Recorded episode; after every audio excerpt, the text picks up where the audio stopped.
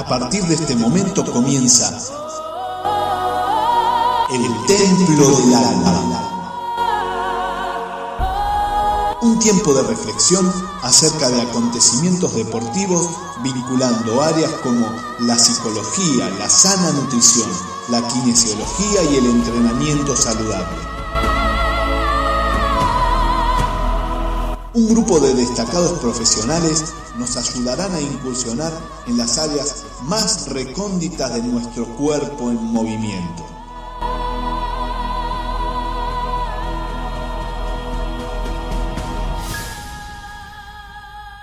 Ahora sí, que comience la acción.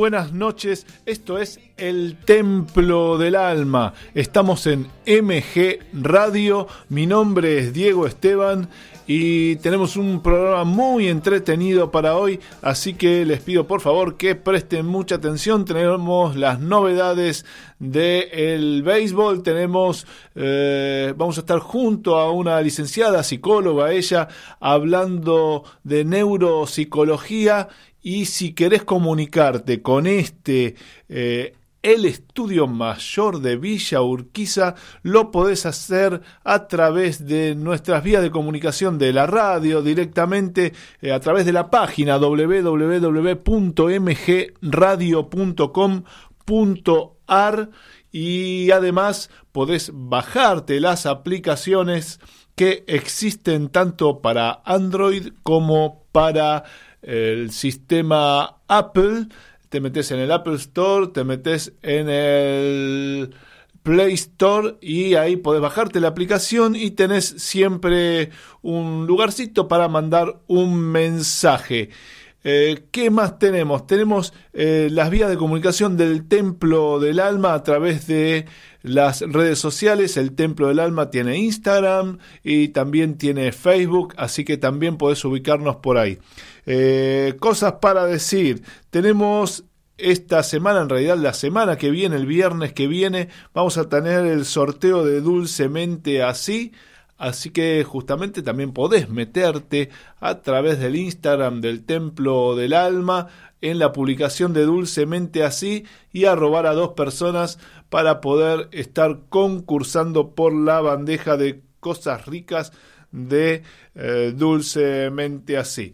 Con todo esto ya dicho, esperando tu mensaje, comenzamos ya mismo con el Templo del Alma del 18 de septiembre.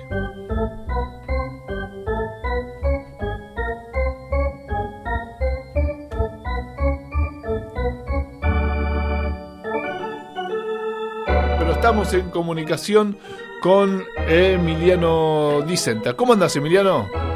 ¿Cómo andas, Diego? ¿Todo bien? Eh, la sección, la primera sección del programa tiene que ver con el béisbol, más exactamente con el béisbol eh, virtual en este caso y con el campeonato virtual del béisbol Metropolitano. Ya comenzó el torneo, Emiliano. Exactamente, ya comenzó el torneo, comenzó el sábado 12 de septiembre, ya llevamos 18 partidos jugados de 85. Ajá. tuvimos unos partidos realmente donde vos ves a los nenes que, cómo se nota que han entrenado, que han usado las cuentas para entrenar, armar sus equipos, hicieron las casacas, digamos, el uniforme, sus equipos a los cuales representan en la liga. Se tomaron su trabajo. Exactamente, dice el orgullo de Charlie, mío y de toda la institución de Bajo de Grano.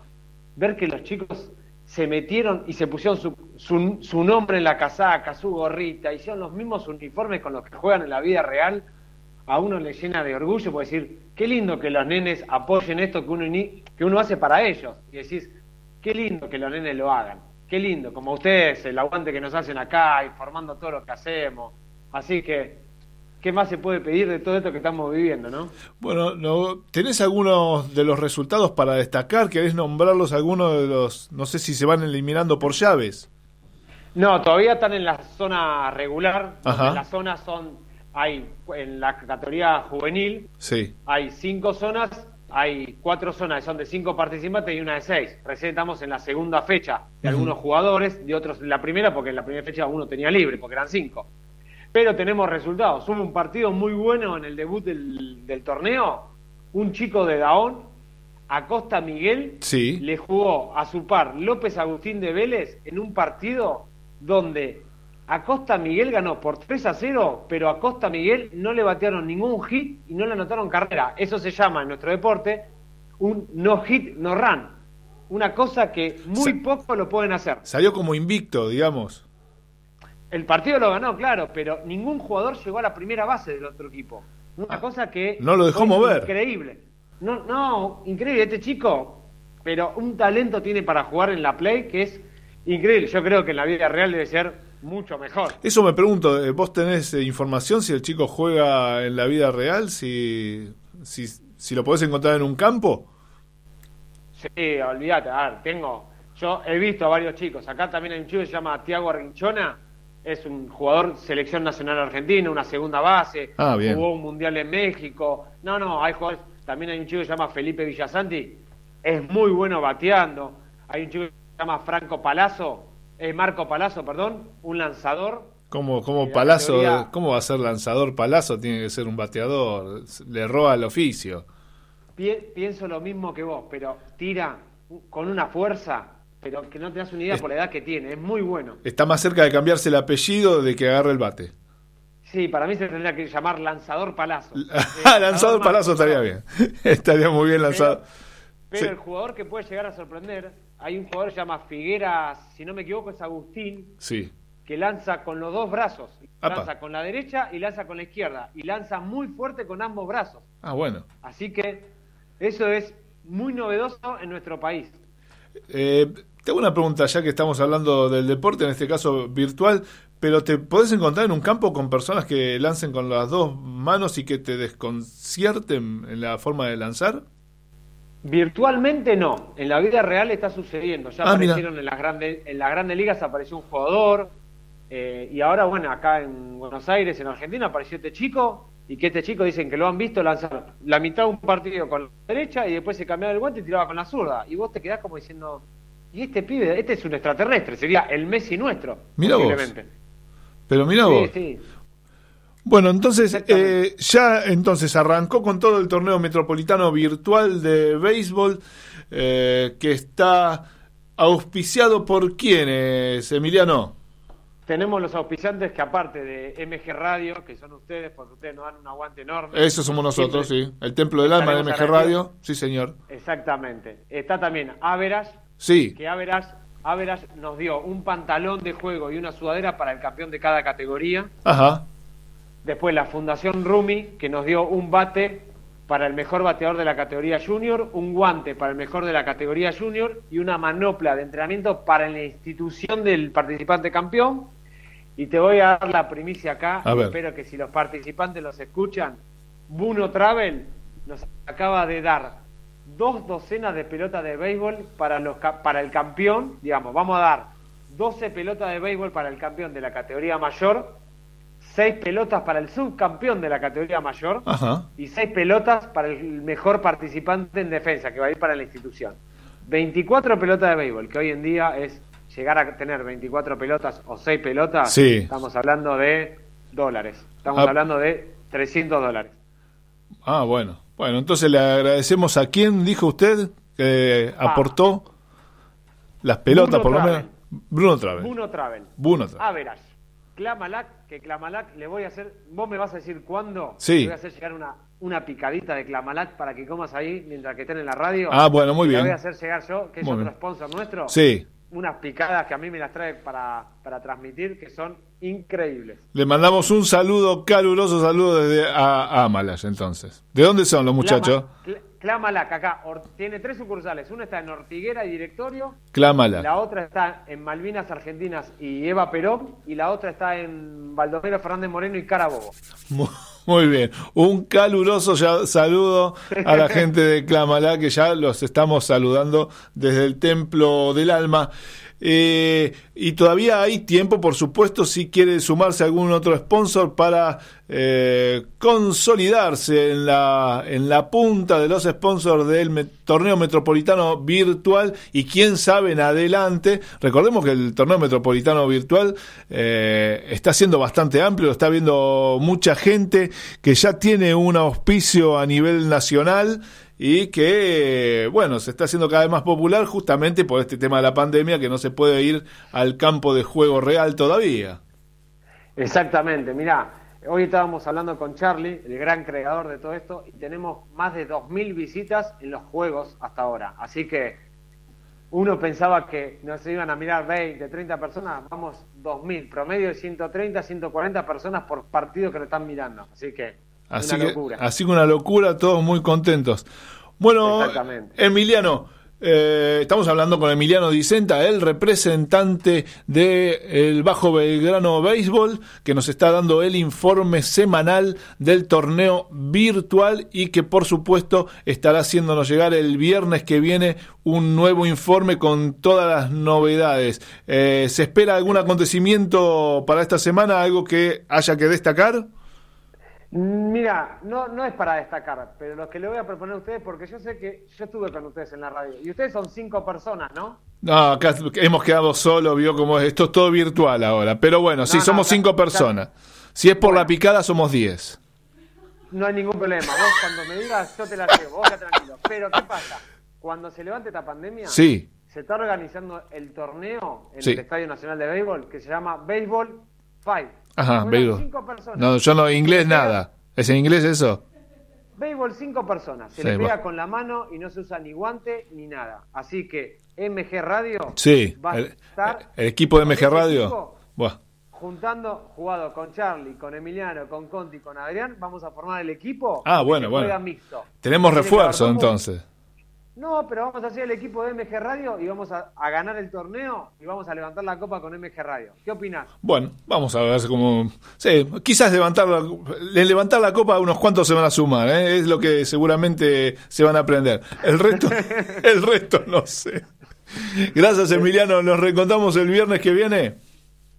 Dale, cuando gusten estoy acá para ustedes y muchísimas gracias a ustedes por darnos este espacio. Que, lin- que tengan linda semana y seguimos en contacto para ir viendo los partidos por YouTube, por el canal de eh, el Bajo Belgrano Béisbol. Así es, ¿no? Eh, exactamente, exactamente, Diego. Muy bien, uno se puede conectar, con, eh, se hace amigo del, del Bajo Belgrano Béisbol, de eh, la página de YouTube de Bajo Belgrano Béisbol, y ahí puede ver todos los partidos, le llegan todos, y los comentarios, por supuesto, de Emiliano Dicenta y de Charlie Carl. Carroll. Ahí está. Pero no le vamos a dar bola, que no- él no- casi no, no hace nada este pibe. Bueno. No, ya, ya es técnico, ya es técnico, ya está, él se aleja de esto. Él se aleja de esto. Le mandamos un saludo también a Charlie. Gracias, Emiliano. Exactamente. Un abrazo, Diego. Abrazo, que siga muy bien.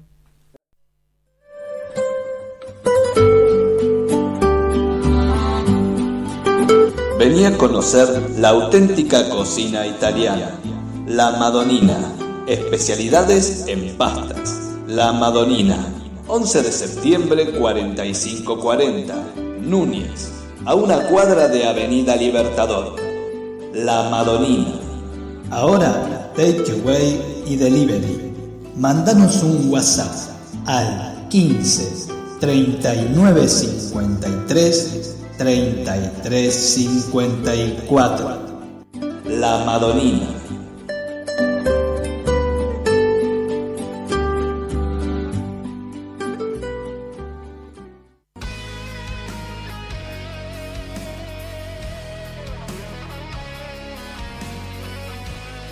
Atención, la licenciada Sofía Geijo te ayuda a mejorar tu realidad. Vuelve a disfrutar de tu cuerpo. Osteopatía, drenaje linfático manual, yoga y stretching terapéutico. Búscala en Instagram. Licenciada Sofía Geijo, fisioterapeuta.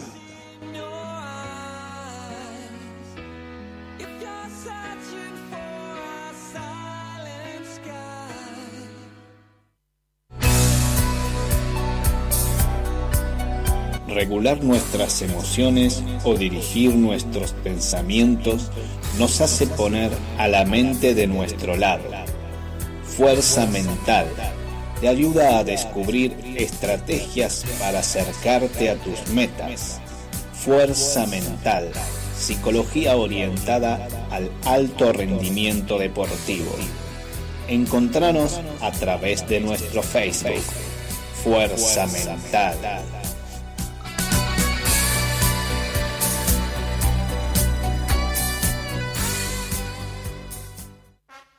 El Círculo de Entrenadores Personales te ofrece un plan a tu medida. Entrenamiento para la salud y para deportistas de alta competencia. Comunicate en nuestra página en Facebook, Círculo de Entrenadores, arroba Professional Trainer, Círculo de Entrenadores Personales y viví mejor.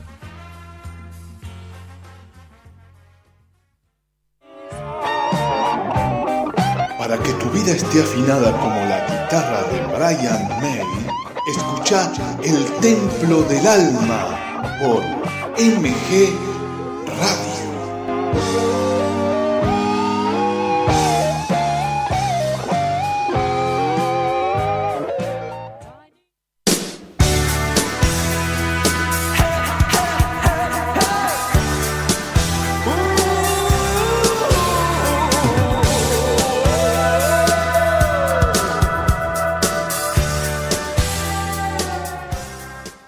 Decíamos en el primer bloque que vamos a estar hablando de neurociencia, neuropsicología, neurocosas. Y para esto tenemos convocada a una serie de personas. Voy a comenzar a presentar a nuestro equipo de toda la semana. Primero la licenciada Sofía Geijo. ¿Cómo le va, Sofía? ¿Cómo estás, Diego? Bueno, muy bien, se la ve muy bien, ¿eh? eh ¿Qué tiene puesto ahí? Bueno, no sé, no sé, se la ve como una penumbra, parece un fantasma.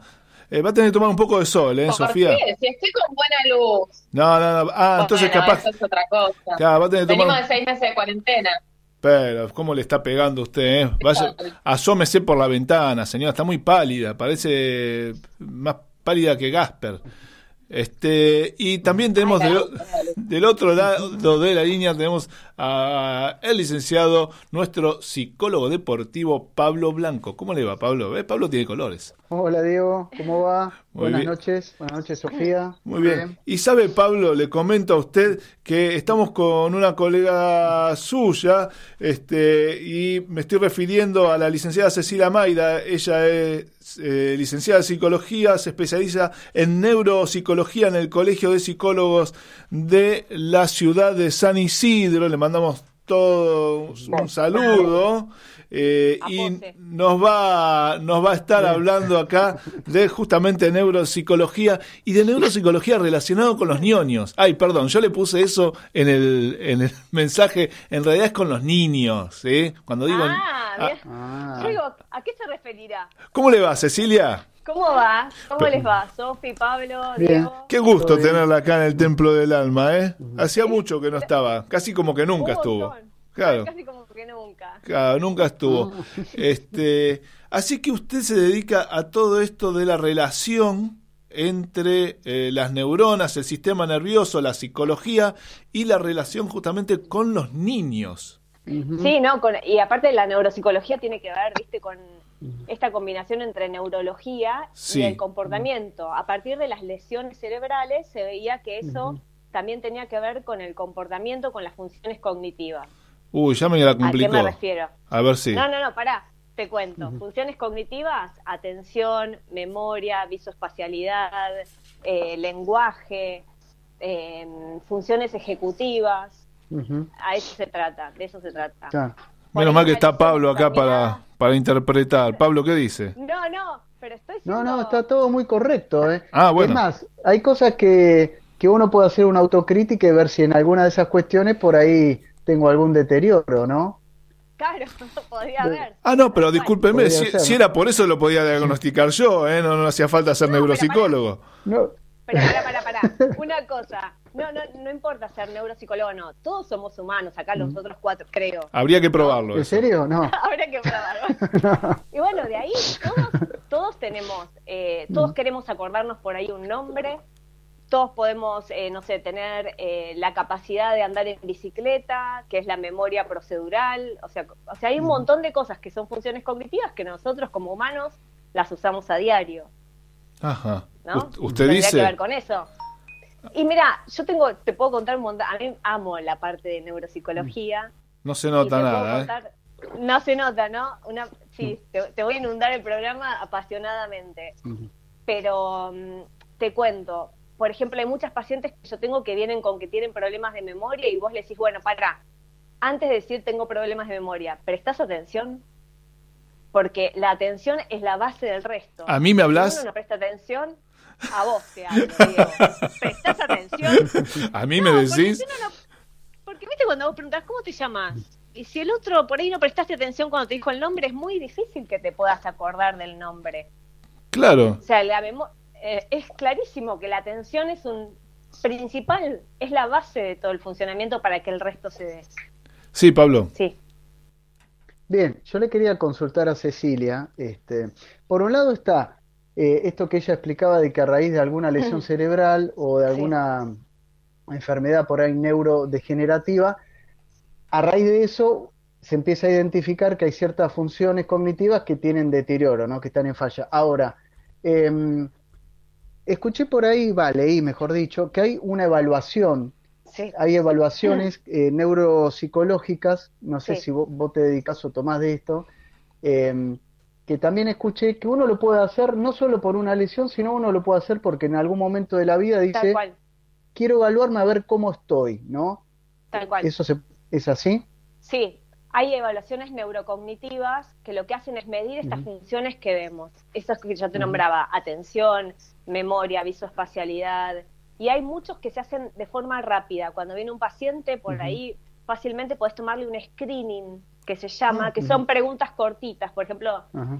como que no le tomas una batería enorme, como se suele hacer batería, es un conjunto de pruebas que duran bastantes días, sino que tomás cortito, como por ejemplo, bueno, ahora te voy a hacer unas palabras o decime todo, no sé, con la palabra P, empezá a nombrarme objetos y vos le tomás cantidad y vas midiendo, por ejemplo, cosas y ahí vas evaluando atención, memoria, visoespacialidad, funciones ejecutivas con pruebitas chiquitas. Eso es un screening, es Ujú. algo rápido que te puede mostrar si hay un declive cognitivo o hay- un deterioro. Eh, sí. Claro, bien, bien. Difícil, porque declive es lo normal, digamos. ¿viste? Ah, bueno. Cuando tenés... Claro, el declive es algo eso nos pasa, es, es normal con los años, ¿no? Totalmente, totalmente. Por eso, Sí. Pero el declive es algo que se espera que se dé. Uno avanza en edad, Sí. no nosotros, pero bueno, la gente mayor Sí. suele tener un declive Claro. cognitivo que es esperable. Pero el tema es cuando hay un Sí. deterioro cognitivo. Cuando hay un deterioro cognitivo y se pueden hacer cosas para que esto demore, en que haya más deterioro, para que avance no tan rápidamente, digamos. Bueno, la pregunta que, que veníamos haciendo en la semana y un poquito la consulta que teníamos, eh, que queríamos hacerte, Cecilia, era la relación que había entre estos declives y entre estos problemas cognitivos y eh, ya que vos eh, trabajás con niños, la relación que hay entre estos declives y la relación que tienen los niños con las pantallas de celulares que están tan de moda y con estos tiempos de pandemia más todavía. Aquellos niños que han nacido en esta época y que o están atravesando su primera infancia en esta época, como que todavía están mucho más estimulados por las pantallas, los celulares y por todas estas cuestiones modernas. Que, cosa que cuando nosotros éramos chicos, sobre todo ustedes, ¿no? Yo, Vos. yo casi que los Vos. agarré, ustedes no. Este, uh, no, no existían. Yo, yo tengo este deterioro a causa de las pantallas de cel- los celulares. Usted no llegó al televisor blanco y negro, ¿no? Por No favor, es señor. por- No, si yo lo tenía pintado, claro. blanco y negro. no, no conoce. Empezaste con Netflix. Bueno, Sí, yo arranqué con Netflix, sí, sí, sí. Bueno, ¿se entendió la pregunta? Pues Ahí me toman Sí. para la chacota. Mira, te voy a contar algo. El ser humano es uno de los eh, de, la, de, unas es- de la única especie, digamos, que se desarrolla post eh, nacimiento. Es una de las únicas. Te voy a explicar por qué. El lóbulo frontal termina de desarrollarse a los 22 años aproximadamente. Ah, bueno. Ahora entendemos todo lo de los adolescentes, lo entendemos. Ahí está, claro, se está en pleno desarrollo está. Porque aparte te, te cuento, el lóbulo frontal, que tiene que ver es la parte eh, anterior, digamos, en los ojos, ahí, Sí. eh, tiene que ver con, las, con la cognición social, la planificación, la toma de decisiones, la inhibición, el autocontrol, que son cosas que, digamos, los adolescentes vos ves que quieren todo ya, que no pueden planificar. Es muy difícil, digamos, ahora que lo pienso también, y pienso con ustedes, elegir una carrera justo en esa edad, Claro, que, Claro. que no sabes ni proyectar, digamos. claro. No sabes qué voy a hacer la semana que viene, me, estás queriendo que proyecte mi vida con esta edad. Totalmente. Bueno, las funciones ejecutivas, imagínate que se desarrollan a partir de los 12 años, eh, de los 22, perdón. Eh, y digamos, ¿vieron, escucharon alguna vez la frase está frontalizado y qué sé yo? Bueno, hay personajes del fútbol que podría decirse. ¿Está que- frontalizado es la frase? Sí, frontalizado. frontalizado es cuando no tienen, cuando esto no les funciona demasiado bien, digamos, Ajá. cuando no tienen Eh. inhibición. No, no seas malo. Eh, tal, bueno, bueno, pero ahí tenemos otra cuestión. Sí, Que no nos vamos a meter ahí. Sí, Bueno. ¿no? No, pero perdón, ahí claro, hay muchas patologías o muchos deterioros cognitivos que afectan a este lóbulo y pasa esto, ¿no? El, el sin filtro es como el- Tal, tal cual, totalmente. Bueno, ¿a qué voy con esto? Lo que vos me preguntabas, Diego, sin Sí. irme de eso, las funciones ejecutivas al desarrollarse a, lo- a partir a los 22 años, se terminan de desarrollar, los nenes chiquitos no la tienen desarrollada. Entonces, el tema de las pantallas, o sea, los procesos que nosotros hacemos de aprender, de aprendizaje, que tiene que ver con el ambiente, el agarrar, el, el, el trabajar con, con la realidad misma, el tomar una cosa, el trabajar con cubos, el rompecabezas, lo que sea, eh, en las pantallas no se ve. Hay una instantaneidad en las pantallas que dificultan ese proceso, ese aprender el proceso, la espera. Lo que más se ve con los nenes chiquitos es, mira, yo tenía un nene que el, ne- el papá le daba la pantalla y, y los niveles de dopamina, de placer que le da el estímulo del juego y de seguir jugando, hacía que se hiciera pis. Porque queda relegado el autocontrol, queda relegado el autocontrol, eh, las normas, la regla, y el chico tiene control de esfínteres, pero el estímulo y, la, y el placer que le generaba el seguir jugando, él se hacía pis. A ver, a ver si entiendo. Usted dice que hay casos de niños, más allá del caso particular que usted está mencionando, que eh, el hecho de que esté continuamente interactuando con las pantallas le provoca placer tal que se olvida de todo el resto, incluso de ir al baño. Sí. Ah, bueno, ¿y Están eso tan- está siendo cada vez más tan- común, dice usted? Mirá, eh, mirá, me parece que los excesos son lo, lo malo acá son los excesos y tiene que ver también con el trasfondo y el acompañamiento y la contención que tenga familiar y el ambiente. Eh, lo bueno sería que estén acotadas las horas de pantalla, porque demasiada pantalla no les hace demasiado bien. Pero ¿por qué? Por esto que te contaba, los procesos cognitivos. No es, eh, no sé, yo cuando voy ponerle a la heladera a buscar un vaso de agua, me levanto, voy a la heladera. Hay todo un proceso que lleva a que yo pueda llegar a mi vaso. Sí. En la pantalla es directo, toco un botón, aparece un vaso, me lo tomo, ¿no? Es como que Ajá. hay un acortamiento y hay un, digamos, lo que, lo que el desfasaje se da más que nada en la tolerancia la frustración, la espera. Son chicos que no pueden esperar mucho. Son muy ansiosos. Porque son re ansiosos. Quiere todo ya como si fuera una aplicación de, de, un teléfono. Sí, como la canción de Sumo, ¿no? No sé lo que quiero, pero lo quiero ya. Ah, yo no sé. Yo, yo llegué recién con Dividido. Yo no sé. no sé de qué habla.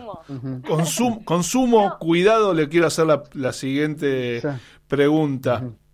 Este, este hecho de que estén continuamente eh, relacionándose con el mundo a través de la pantalla eh, provoca un trastorno cognitivo y esto es no o sea los chicos no pueden diferenciar entre lo que es la vida real y la vida de la pantalla Sí, diferencian la vida real de la vida de la ¿Y entonces por qué no, no pueden hacer esa diferencia en los tiempos en que me da la, la, solución una pantalla, un celular, una aplicación y la vida real? no, el tema es que es más, más placentero la pantalla que la vida real. O sea, en la pantalla puedo tener lo que quiera cuando se me cante y lo puedo crear también, ¿no? En vez en la vida real hay un esfuerzo. Pablo, quería decir. Claro, sí, Sabes, eh, Cecilia, muy te, quería consultar si lo ves justamente en, el consultorio, eh, niños que por ahí, frente a poner que están con, el celular, ¿no? Y están haciendo otra actividad, pero de repente se aburren y en vez de encontrar el placer o jugar en algo que sería algo concreto, un juego, ponele, automáticamente dicen, dame el celular, o quiero el celular, o quiero la tele. Como que el pasaje eh, más rápido, instantáneo es ir a, una pantalla virtual que decir, eh, está bien, el chico por ahí no puede hacer todo ese razonamiento en ese momento, pero automáticamente pasa a, quiero la pantalla en lugar de decir hago otro tipo de actividad. Claro. Eso lo estás viendo, aparece. Pero es más, te digo, es más en el celular o en la tablet que en el televisor. ¿Sabes por qué? Porque en el televisor es algo pasivo. En vez en la pantalla del celular o en, la tablet, hay algo interactivo que es yo toco y busco. Estoy todo el tiempo buscando lo que a mí me gusta. Puedo dejar de ver este juego y buscar el otro que me gusta también. Entonces no es tan pasivo como el televisor. Acá pregunta, discúlpeme Pablo, acá pregunta Ale si hay alguna edad a la que con a la que se recomienda o no sería tan nocivo tener un acceso a las pantallas, a los celulares con un niño? Lo que pasa es que se está dificultando hoy por hoy eh, por el tema de, viste que hay, hay, hay, padres que necesitan ubicar al nene o con esto del, del, colegio que se trasladó a las pantallas. Sí, claro, no se los puede sacar del lado de la pantalla. No se los puede sacar pero es, eh, sería interesante cuanto más cercano a los 17 años sería ideal ah, bueno. estamos más cerca de algo así. Ah, pero eso es utópico, eso no se puede. No se puede, usted no, puede. Si no se puede, acotalo, acotar el tiempo, del el horario, porque la realidad es que em, se dejan llevar por esto, por esto placentero, por esto de mejor en esto que puedo dominar y que puedo controlar. En lo otro, acá no hay tolerancia a la frustración digamos, en, eh, todo lo que quiero lo tengo en una pantalla, que no es lo mismo que en la vida real. Claro. Y no, yo iba a decir, ¿y qué, o sea, qué fundamental es el rol del adulto, o sea, de los padres, en ese momento para decir, bueno, nosotros, si bien yo tengo una nena de, de seis años también, eh, nosotros decir, bueno, para, cortar con esto, es un momento, vamos a la plaza, vamos a la calle, vamos a andar en bici, vamos a jugar, o sea, que uno fomente otros eh, espacios de placer y de juego, porque si no los chicos se acostumbran a eso, que lo inmediato es el dispositivo móvil, ¿viste? Es que fíjate em, que hay muchos chicos que la espera no se la bancan hoy por hoy. No les digas, esperame acá un cinco minutos porque están todo... quiero, quiero, quiero, y no importa, no, no miren si vos estás hablando con otro adulto o es, pasa todo, viste, se habló y seguramente vos, Pablo, lo debes saber por, la, por mm. digo, por ser psicólogo, pero como que la autoridad antes era más de adultos a los mm. chicos y ahora es al revés, es como que los chicos está del centro, está puesto en los chicos y en qué querés, yo he escuchado a madres decirle, ¿querés que haga, querés comer tal cosa? En vez de ¿Con esa a voz? La madre, con esa voz, Mm. te juro. A ver, ¿la puedo hacer de nuevo? ¿Querés ir a la casa de la tía o no querés? Como que toda la autoridad pasa Ah. más del lado del chico que del adulto. Y en realidad los Sí. chicos necesitan ese límite, necesitan que el adulto diga hasta acá podés, Claro. hasta acá no. Lo precisan, ese espacio de contención. Los Ahí. juegos reglados, los juegos de antes. ¿te Sí, acordás? sí, sí. Eh, perdón, eh. Sofi. Sofi. dos cosas, así ya engancho lo que venía diciendo. Eh, primero que ella habló de que los chicos cuando se aburren ya enganchan enseguida el celular, pero los adultos también. Ajá, ahí está. ¿Cómo pregono con el ¿Cuántas ejemplo? veces- claro, ¿cuántas veces nos estás haciendo algo y con el celular en la mano? Entonces también el chico si ve eso es, es como el ejemplo, ¿no? Eso por un lado. Y por el otro, que ya me olvidé lo que iba a decir, Ay, ¿Vio? no, las funciones Ese- ejecutivas. Eh, eh, ahí está, está con problemas cognitivos, sí. por no olvidarme de eso, viste, me olvidé lo que habían dicho recién que, que lo, lo quería Lo de, la- decir. Bueno, lo de los juegos, lo de, las pla- lo de la plaza y eso no, lo de los adultos. Yo le hago una, No, yo le hago eso- una. eso que, lo- que los adultos también, digamos, eh, esto, ah, ahí está, ahí me acordé, perdón. A ver. Eh, que también eh, a la larga, digo, esto de, de que el adulto no marque ciertas medidas, obviamente que, que respetando, pero también digo, debe jugar mucho en la frustración futura, ¿no? En esos chicos, Totalmente. digo, porque si, si desde chiquito todo le decís que sí, o ellos eligen todo, que, que les queda de la, la vida adulta, ¿no? Claro. No es que tal cual, sabes que es así. O sea, muchos eh, dicen, ay, bueno, es así, y lo dicen como viendo un nene de 6 años, 7. Pero lo que yo intento marcarles, y, no, y la mayoría de nuestros colegas también, es que, ¿qué vas a hacer cuando tenga 20? ¿entendés? Claro. No- no, es Claro. imparable. Y la realidad es que si ahora no empieza a marcar o a ver que hay reglas que, que marcan, que, es, que tiene que ver con la cognición social también, Después el día de mañana son imparables en el trabajo, en el colegio, Claro. en la universidad, en lo que sea que hay reglas, porque nos manejamos en un mundo de reglas. A ver, Pablo, eh, una más y después voy yo. eh. parar, digo. Sí, decime, Pablo. Pablito. Sí. No, hay, hay veces que tengo miedo con las preguntas estas. No, pero Eh, hágala, hágala. Yo, Dele, yo- dele, dele. yo también, yo también. Hay un fenómeno, sí, sí, porque que no es algo para que ella lo pueda explicar. El fenómeno de cuando uno dice, lo tengo en la punta de la lengua, que por ahí se olvidó algo. Me gustaría si puede explicar eso. Perdón.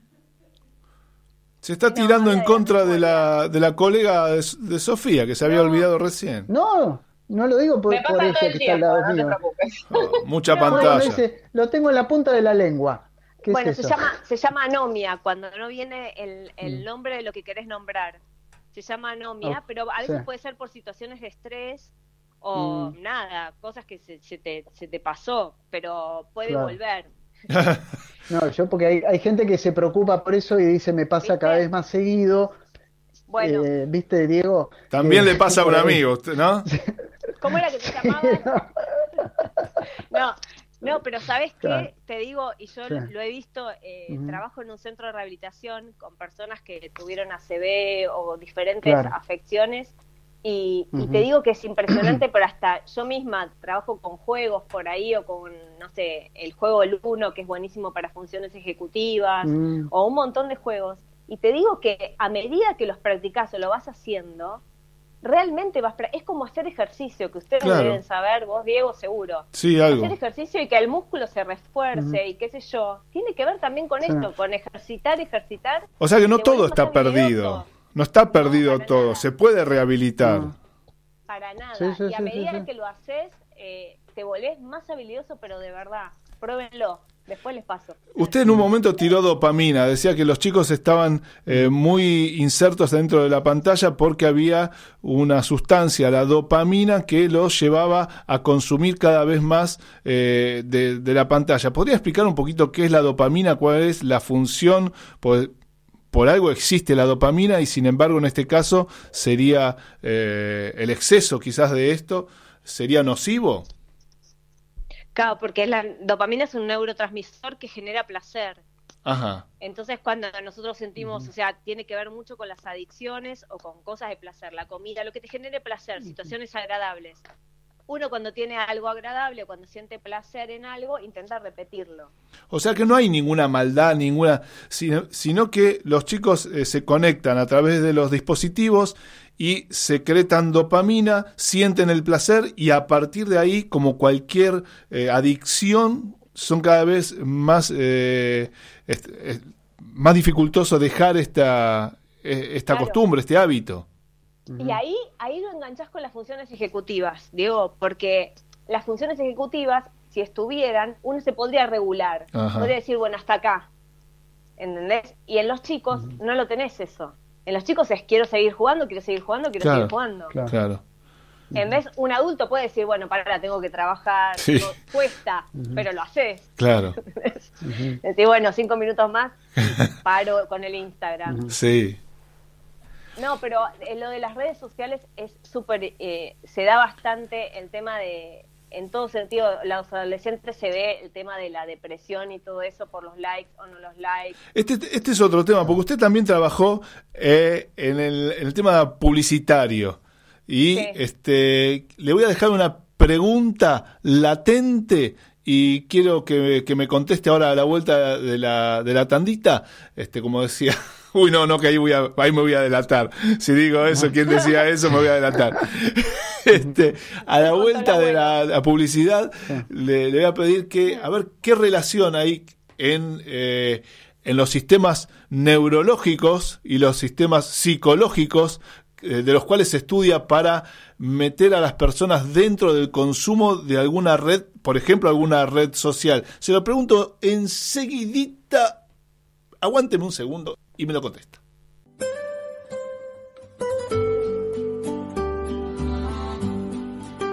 Venía a conocer la auténtica cocina italiana, la Madonina, especialidades en pastas. La Madonina, 11 de septiembre 4540, Núñez, a una cuadra de Avenida Libertador.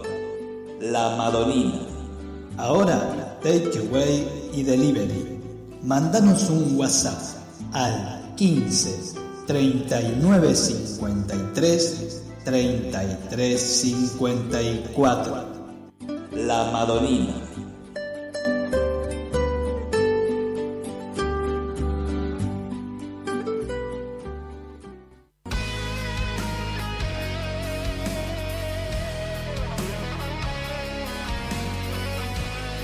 Atención la licenciada Sofía Geijo te ayuda a mejorar tu realidad. Vuelve a disfrutar de tu cuerpo. Osteopatía, drenaje linfático manual, yoga y stretching terapéutico. Búscala en Instagram. Licenciada Sofía Geijo, fisioterapeuta.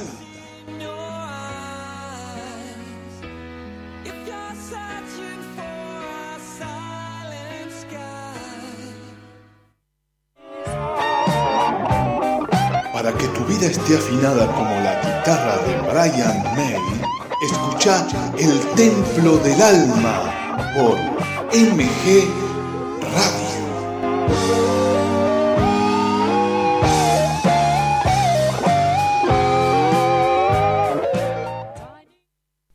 Bueno, y seguimos en el Templo del Alma y le habíamos dejado a Cecilia Maida, nuestra invitada especial de hoy. Ella es eh, neuro, especialista en neuropsicología acerca de las redes sociales y cómo eh, una serie de eh, técnicos quizás en, en, la, en las mentes se ponen a trabajar para que seamos cada vez más adictos a estas redes sociales. ¿Puede ser así? ¿Será para tanto? Es que en realidad, yo te voy a decir, sí. Internet, las redes sociales que funcionan en Internet, es un medio también. O sea, yo hablándote desde la agencia de medios cuando trabajaba, tenés diferentes medios, televisión pública, televisión paga, eh, radio, eh, Internet, radio, eh, revistas y periódicos. En Internet el tema es que es más interactivo, o sea, en la persona, esto que yo le decía a Pablo antes con el nenito, no es que estás solo pasivo escuchando, sino que podés buscar lo que te gusta. Y para pagar, ellos ponen publicidad ahí porque es lo que ganan, ese medio necesita esa publicidad. Para que vos te quedes en ese lugar, necesitan que vos estés interesado y para que estés interesado requieren de tu atención. Sí. Y para que tengan tu atención, necesitan estimularte y darte lo que vos querés. Por ende, con algoritmos, algoritmo, algoritmos, van a fijarse cómo te estás comportando en esa red social. Por eso agregan el me gusta, por eso eh, ponen, no sé, la etiquet eh, las etiquetas en las fotos, como para vos mantenerte todo el tiempo, o sea, si vos querés ver un video, enseguida te mandan otro también para que vos te estés el mayor tiempo posible del mayor tiempo posible que estés en la red, Sí. hacen que el valor segundo de esa publicidad o del que estés en ese lugar valga más. ¿Se entiende? O sea, si, si yo estoy en Facebook y aparezco que es muchísimo tiempo estoy en Facebook, Facebook se vuelve más rentable para las publicidades. O sea, que la publicidad la pueden cobrar mejor. O sea que no es eh, aleatorio eso. El hecho de que yo esté mirando eh, una, una determinada foto eh, por un tiempo y luego cambie, eh, el algoritmo sabe que yo estuve detenido en esa foto durante tres minutos, dos minutos, un minuto, 40 segundos y a partir de ahí me examina y me manda otra foto similar, algo por el estilo, Totalmente. para seguir creándome el hábito de eh, seguir mirando, de seguir en esa Pero, red.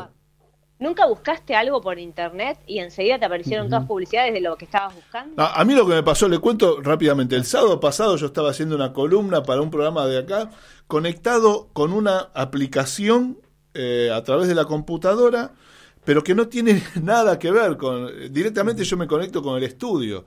Eh, desde mi casa me conecto con el estudio, pero no estaba con nada abierto.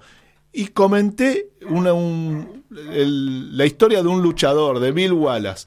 Termino mi comentario, me meto en YouTube y me aparece todo video de Bill Wallace. Y después al, al aire dije, escúcheme, yo te- acabo de terminar de hablar de Bill Wallace, que fue algo que salió en el momento, una conversación como podríamos hablar ahora con usted de, este, lo voy a decir, de Pedro Picapiedra. A ver, escucharon bien, ¿no? Redes sociales, Pedro Picapiedra.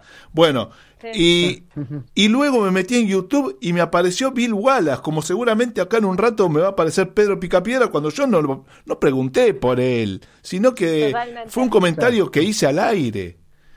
Y ya me estaban mandando información. Y a raíz de eso, Bueno. ¿qué hice? Agarré el videito de Bill Wallace y se lo compartí como diciendo, mirá lo que me acaba de suceder. Pero me parece macabro. Eh, no, es Al final lograron Te lo que digo, querían, tengo- porque encima yo lo compartí después. Yo tengo pacientes que trabajan en tecnología, ¿no? Y, y sabes que cada vez que yo me conecto, ahora yo estoy haciendo teleasistencia con ellos y lo hago a través de Skype, Sí. siempre aparece la pantalla como anulada y cuando digo, hola, ¿estás ahí? Empiezan, ah, sí, perdón, tengo que sacar el papelito. Como que lo tienen incorporado, que sienten que lo siguen, cal- eh, que lo como están que dice, observando. como que la cámara sigue funcionando y dice que el de el creador de Facebook la tiene tapada también la cámara. No me diga. Por ende, sí. Ah, más, bueno. Una, una de ellas, cuando yo le, le, le hice ver como la cámara la tenés tapada y ella me cuenta esto, me dice que una vez estuvo hablando sobre determinados vinos, Sí, sí. sobre determinados vinos con un amigo y al toque de terminar por Instagram me estaban hablando, empezaron a subir las publicidades de, de vinos. De o sea, vinos. del, del vino que estaban hablando, ¿entendés? Como que sí, claramente nos están, estamos, o sea, estamos escuchan. pero aparte, más allá de eso, Sofi, estamos interactuando con eso. No es la televisión que no tiene ni idea. Te ponen una publicidad y no saben si vos sonreíste, si no sonreíste. Claro. Acá saben la cantidad de tiempo que te quedaste mirando ese video, o las veces que lo compartiste, o las veces que o pusiste me gusta, o pusiste lo que sea. Y hay todo en la industria eh, esperando eso para ofrecerme más de lo mismo. Sí. Y terminar conmigo es- un idiota, discúlpeme. Y pero Diego también, fíjate que también tiene que ver esto de la ansiedad que genera esto de WhatsApp, de si te vieron o no te vieron, si estás en línea, si te leyó, si no te leyó. Es un- una locura que Eso no esperar. sacarlo. Eso hay que Yo sacarlo, no dice. tengo.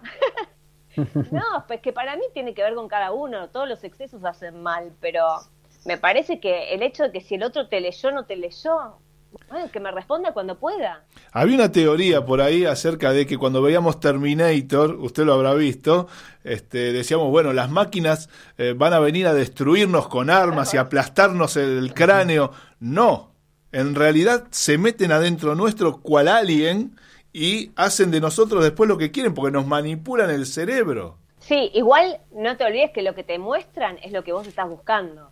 Claro, pero la dosis, digo. Ah, bueno, sí, la dosis es la que vos le des también. Porque en un punto parece como... ¿Dónde que quedó todo libre albedrío? Bueno, pero todo pareciera como que todo es la, es la máquina y es todo las redes sociales. Y también está uno el que se pone ahí en la red social, ¿no? Mm. También vos podés decir basta. Ah, bueno, pero lo conecto con lo que hoy hablábamos al principio. Quizás en una mente adulta, eh, eh, levemente adulta como la mía, pero eh, pueda llegar a manejarlo. Pero, eh, ¿No habrá otro? pero claro, pero ¿qué pasa con instancias anteriores en los chicos? Porque usted hoy me dijo que hasta los 22 años se me está desarrollando algo acá en la parte Sí. frontal que no me Sí. permitiría este, sacar eh, eh, acertadas conclusiones. Algo así me dijo. Sí, sí, sí, sí, total. Eh, igual lo estaba mirando a Pablo cuando lo dijo, pero no importa. Este. y. Porque bueno, entonces quizás yo lo pueda manejar, pero hay mucha gente que no lo puede manejar. Y a partir de ahí le pueden crear a esta persona, Pablo, este, una realidad virtual, la cual no está en sintonía con la realidad real. Bueno, pero eso se, en todo sentido, Diego. En todo sentido hay personas... Me estoy deprimiendo, eh. le digo que me, me está No. angustiando lo que me está diciendo. digo, ¿Querés que te cuente de un paciente mío que vino Bueno. con la, la evaluación neurocognitiva, como contaba Pablo, Ujú. diciendo que había una disminución una deficiencia en las funciones ejecutivas? Estas que yo te cuento, Sí. del control, de la, de- del poder, eh, la cognición social, eh, la toma de decisiones. Y cuando me dijo, no sé si me vas a poder ayudar, y yo leí que era eso, le dije, sí, podemos probar, podemos hacer ejercicios y actividad y lo vamos a trabajar juntos. Le pregunto qué le pasa y me dice, ¿vos viste Relatos Salvajes? Sí. Me dice, bueno, yo soy bombita, me dice. Ajá. Uy, La- no. sé si la vieron. Sí, sí, sí. Yo me siento el- identificado con eso. El, el tipo, el tipo me contaba, te juro, el tipo me contaba Sí. Que, mm, que era capaz de que si alguien, no Mm. sé, si venía la mujer, eh, la vecina con el perro y le hacía caca en la vereda, él era capaz de Mm. agarrar el, la caca que tenía y llevársela a la casa de la vecina y estrolársela como que... Ah, pero vecino mío ese. ¿Viste? Ah. Ahí lo que no había era una inhibición, era un Claro. esto no se puede hacer, ¿entendés? Esto está bien que esté enojado, pero yo puedo pensar o puedo decir, o puedo decir, che, esto no se hace, u otras maneras, ¿sí? Y lo, y lo trabajamos, el tipo pudo después bajar y, y darse cuenta que, no, que entre el animal y un ser humano había diferencia, digamos. Sí, que el animal no hace esas cosas. Claro, tal cual. tal cual. Yo no la- yo hacía caca en la.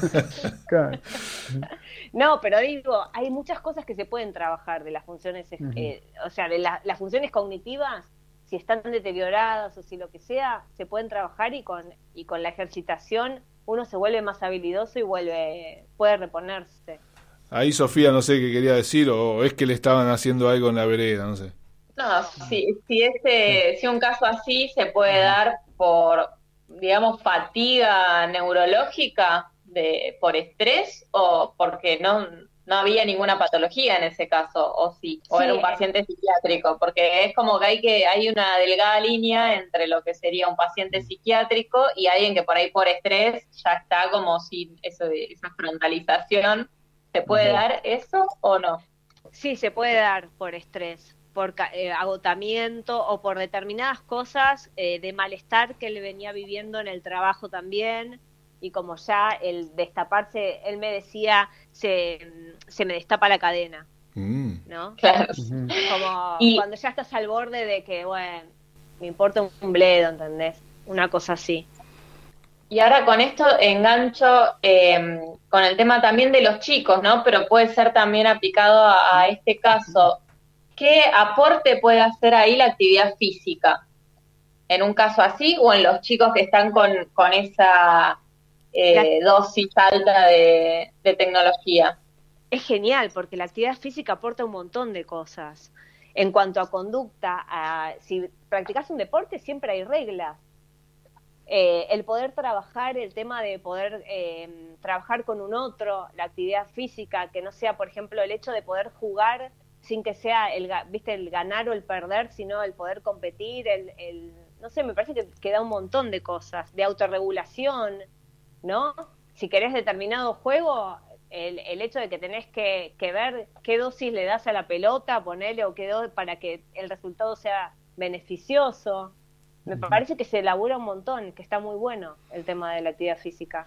Estamos hablando con Cecilia Maida, además de nuestros coequippers de todas las semanas, eh, Pablo Blanco y Sofía Geijo. Está Cecilia Maida hablándonos de temas muy interesantes que no me da ganas de cortar. Yo creo que da para un nuevo programa. La voy a convocar, si no le molesta, Cecilia. Este, yo sé que le molesta, pero no me lo va a decir al aire. Eh, quizás para dentro de dos o tres programas eh, seguir ampliando estas cosas, porque bueno, a partir de lo que Sofía decía recién, también se abre un abanico de oportunidades de decir, pará, no es que está todo perdido. Lo que pasa que faltan opciones, hay que darle opciones al niño para que poder sacarlo. Y las opciones tienen que ser atractivas y tienen que ser creativas. ¿sí? Lo que yo entiendo que a veces sea difícil. Es fundamental eso. Claro, oponernos a los juegos en red o a los juegos de violencia o a los juegos que nos envían rayos continuamente. Este, en una época decían que los dibujitos japoneses, ¿vio? Usted, Pablo, se debe acordar porque tiene esa edad. este, que decían que, los, que los animes, lo- los brillos de los animes le, le perjudicaban el cerebro a los pibes Sí, íbamos a salir todos idiotas. Y no salió, no, no fue para tanto. Después de todo, aquí No, estamos, tan, ¿no? tan grave no, tan no grave fue. no fue. Bueno, señora, por favor, un poco de discreción. Este, eh, la comprometo, Cecilia, si puede ser, la llamo dentro de dos o tres programas y voy a observarme un poco a mí mismo y, y me hace el, el diagnóstico. Ahí se, arra- se agarran la cabeza. Recién yo creo que estuve a punto de romper una pantalla, este, pero no ocurrió. No ocurrió. No, no, no, no, está bien. Entonces tampoco estoy tan mal. ¿Sí? No, no, Claro. no. Hubo Sí. control. Sí, apenas rompí un par de vidrios y una puerta, pero no, nada más. Nada más. Práctic- la, la pantalla prácticamente está indemne.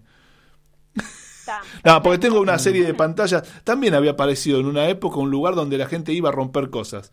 Entonces yo me guardé tres o cuatro pantallas eh, viejas que tengo y cuando no me funciona la que uso rompo las otras. Bien. Yo no sé si esa, esa terapia estaría indicada. No, está bien. Mientras que te descargues ahí. Me parece que me están diciendo sí como a los locos, ¿no? No, pero eso que dijiste, eso que dijiste es fundamental también. Cuando vos necesitas trabajar con un paciente, necesitas saber qué cosas le interesan a él para poder trabajar y convocarlo, ¿entendés? Para que tenga ganas de venir a sesión y tenga ganas de hacer. Entonces necesitas saber cuáles son las cosas que le interesan a él y el de, y, y poder trabajar desde ahí, porque si no es un embole ir a Claro, terapia, ¿viste? claro. Claro, tienen que encontrarle algo que le interese, si no me quedo con la pantalla y bueno, que sea Como lo que las Dios redes quiera. sociales. Claro, claro, Claro. tiene que encontrar algo que le atraiga. Bueno, Exacto. este, tenemos que ir redondeando. Eh, estamos en el Templo del Alma mañana, sábado. A- apunte, Cecilia, si usted, yo sé que a usted le interesa muchísimo el deporte. Eh, a partir de las 11 de la mañana, Gabriel Giachero y todo su equipo, en ese mismo equipo donde yo formo parte de unos minutos y que después me mandan cosas por las redes sociales y por YouTube, bueno, este, le va a estar informando de todo el acontecimiento del deporte mundial. Luego a las 13 se repite una vers- versión mejorada de este programa, a las 14, espero que tenga mejora, a las 14 Artenea, bueno, ahí se va a llenar de cultura con... eh, eh, Lucía y con Emanuel se va a llenar de cultura. Ahí baja un poco las revoluciones y para volver a subir las revoluciones y para desconectarse de este mundo y conectarse con un mundo paralelo a las 19 horas. eh, Jorge Maldonado y todo su equipo lo llevan a descontracturarse, no a la kinesióloga, sino a un programa que se llama justamente Descontracturados, que hace un rato estaba mandándole saludos especialmente a Pablo Blanco y a Sofía Geijo, así que Bien, exactamente, así que les agradecemos los saludos. Eh, esto ha sido el Templo del Alma. Eh, ¿Alguna recomendación más, eh, Cecilia, que nos quiera dar para esta semana, para ir trabajando? No, que practiquen, hagan sopa de letras, hagan problemas, hagan cosas, desafíense mentalmente. Estaría buenísimo. Una- un solo tip, además de esa sofa de le- sopla de letra. ¿Me recomendó un juego recién? ¿Un juego de cartas? El uno. El uno. ¿Jugaron alguna vez? El uno es genial para función Sí. ejecutiva. Yo lo conozco como, como el jodete, ¿puede ser? Sí, obvio. Ah, yo jugaba con la las... gente mayor, la gente mayor No. lo conoce como jodete. Jodete. No, eso es Ay, me pisé cosa, eh, solo, cuidado, me pisé cuidado. solo. Al final... No, pero es buenísimo para funciones ejecutivas porque Sí. vos tenés, te, te envían, el, no sé, el color rojo, rojo, rojo, de repente te cambian y tenés que flexibilizar para seguir ese, ese lugar o cambiar de, rue- de, de rueda y eso, está buenísimo. Jueguen, jueguen. Buenísimo. Me, me mató, me mató. Sofía, Sofía y Pablo, les agradezco que, que estén ahí atentos. Pablito, Yo empecé dale. con el, me- el Memotés. Memotés a full. ¿Usted arrancó con el Memotés ahora? Para dentro de 20 años va a estar joya, quédese tranquilo. Voy a llegar de primera. Va a llegar. O rompecabezas también. No, todo, todo, todo sirve. Bueno, Pablo puede jugar al programa. Él hace karate, así que no sé qué hace, algo de eso hace. Así que rompecabezas la tiene clara. Mando- Sofía, ¿usted quiere agregar algo a todo este desbande que se terminó armando? Ah, Me parece que es súper interesante para seguir en otro programa. Sí, la vamos a seguir, la vamos a seguir porque aparte Cecilia eh, me parece que nos está interpretando bastante bien. Yo creo que nos está mandando ya la ambulancia. Gracias gente, nos reencontramos el viernes próximo. Gracias a todos, buenas noches. Esto ha sido El Templo del Alma. Esto fue el Templo el alma.